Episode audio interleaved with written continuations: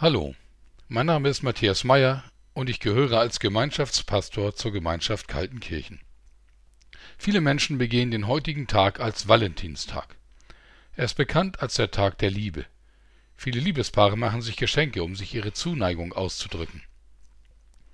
Andererseits beginnt heute am Aschermittwoch die sogenannte Fastenzeit. Dabei geht es um die Besinnung darauf, dass Jesus Christus für uns Menschen gelitten hat und gestorben ist. Die Zeit heißt deshalb auch Passionszeit, aufgrund der Passion, also des Leidens von Jesus. Für mich passt beides hervorragend zusammen. Gott hat uns mit der Passion seines Sohnes überaus tiefgehend zum Ausdruck gebracht, was wir ihm wert sind, was er für uns empfindet. Mich hat vor kurzem der Bericht davon sehr bewegt, wie Jesus Christus in einem Garten namens Gethsemane seine letzten Stunden oder Minuten vor seiner Festnahme verbringt. Wir können das unter anderem im Matthäusevangelium Kapitel 26 in den Versen 36 bis 46 nachlesen. Jesus verbringt die letzten Stunden mit elf seiner Nachfolger. Den größten Teil von ihnen lässt er in dem sich in dem Garten hinsetzen. Mit dreien von ihnen, dem engsten Kreis, geht er ein Stück weg. Er ist todtraurig und ängstlich, weil er weiß, dass ihm das Leiden und der Tod für uns Menschen bevorsteht. Dass er viele seiner Begleiter zurücklässt, erinnert an eine Begebenheit aus dem Alten Testament. Als der Glaubensvater Abraham sich auf den Weg gemacht hat, um seinen einzigen Sohn Isaak zu opfern, lässt er auch den Rest seiner Begleiter zurück.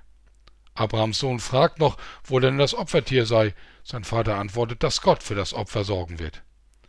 Als Abraham seinen Sohn dann tatsächlich opfern will, schreitet Gott ein und verhindert das. Es wird deutlich, dass Gott gar nicht will, dass wir Menschen unsere Kinder opfern. Aus meiner Sicht kann die Ähnlichkeit der beiden biblischen Berichte kein Zufall sein. Als Jesus sich im Garten Gethsemane darauf vorbereitet, für uns Menschen zu sterben, wird deutlich, dass er das Opfer ist, das Gott ausgesucht hat. Nicht Abraham sollte seinen Sohn für Gott opfern, sondern Gott opfert seinen Sohn für uns. Indem er sein Leben an unserer Stelle und zu unseren Gunsten hingibt, wird Jesus zu unserem Retter, durch den Gott uns für sich zurückgewinnt. Es gibt kein Geschenk, das mehr Liebe ausdrücken könnte, als dass Gott seinen einzig geborenen Sohn für uns gibt. Jesus betet in dem Garten und spricht mit Gott über seine Angst und bittet ihn, dass er den schweren Weg nicht gehen muss.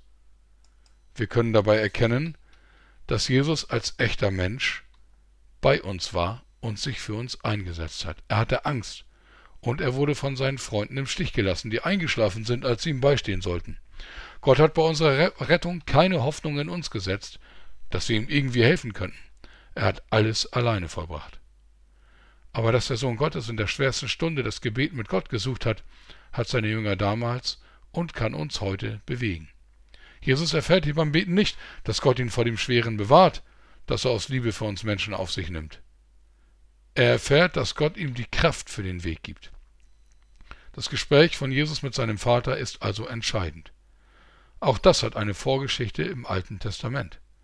Am Anfang der Menschheitsgeschichte kämpfen auch zwei Menschen um ihr Vertrauen auf Gott. Adam und Eva. Und zwar auch in einem Garten mit Namen Eden.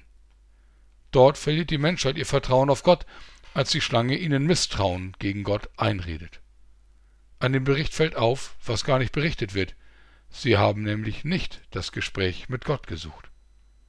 Jesus kämpft im Garten Gethsemane um sein Vertrauen auf Gott, gerade indem er das Gespräch mit seinem Vater im Himmel sucht. Die heute beginnende Passionszeit nimmt uns also in besonderer Weise mit auf den Weg, um Gottes Liebe kennenzulernen. Manchmal, aber nicht immer, ändert Gott die Umstände, in denen wir leben, weil wir ihn darum bitten. Auf jeden Fall aber vermittelt er uns im Gebet die Kraft für den Weg, den er mit uns in unserem Leben geht.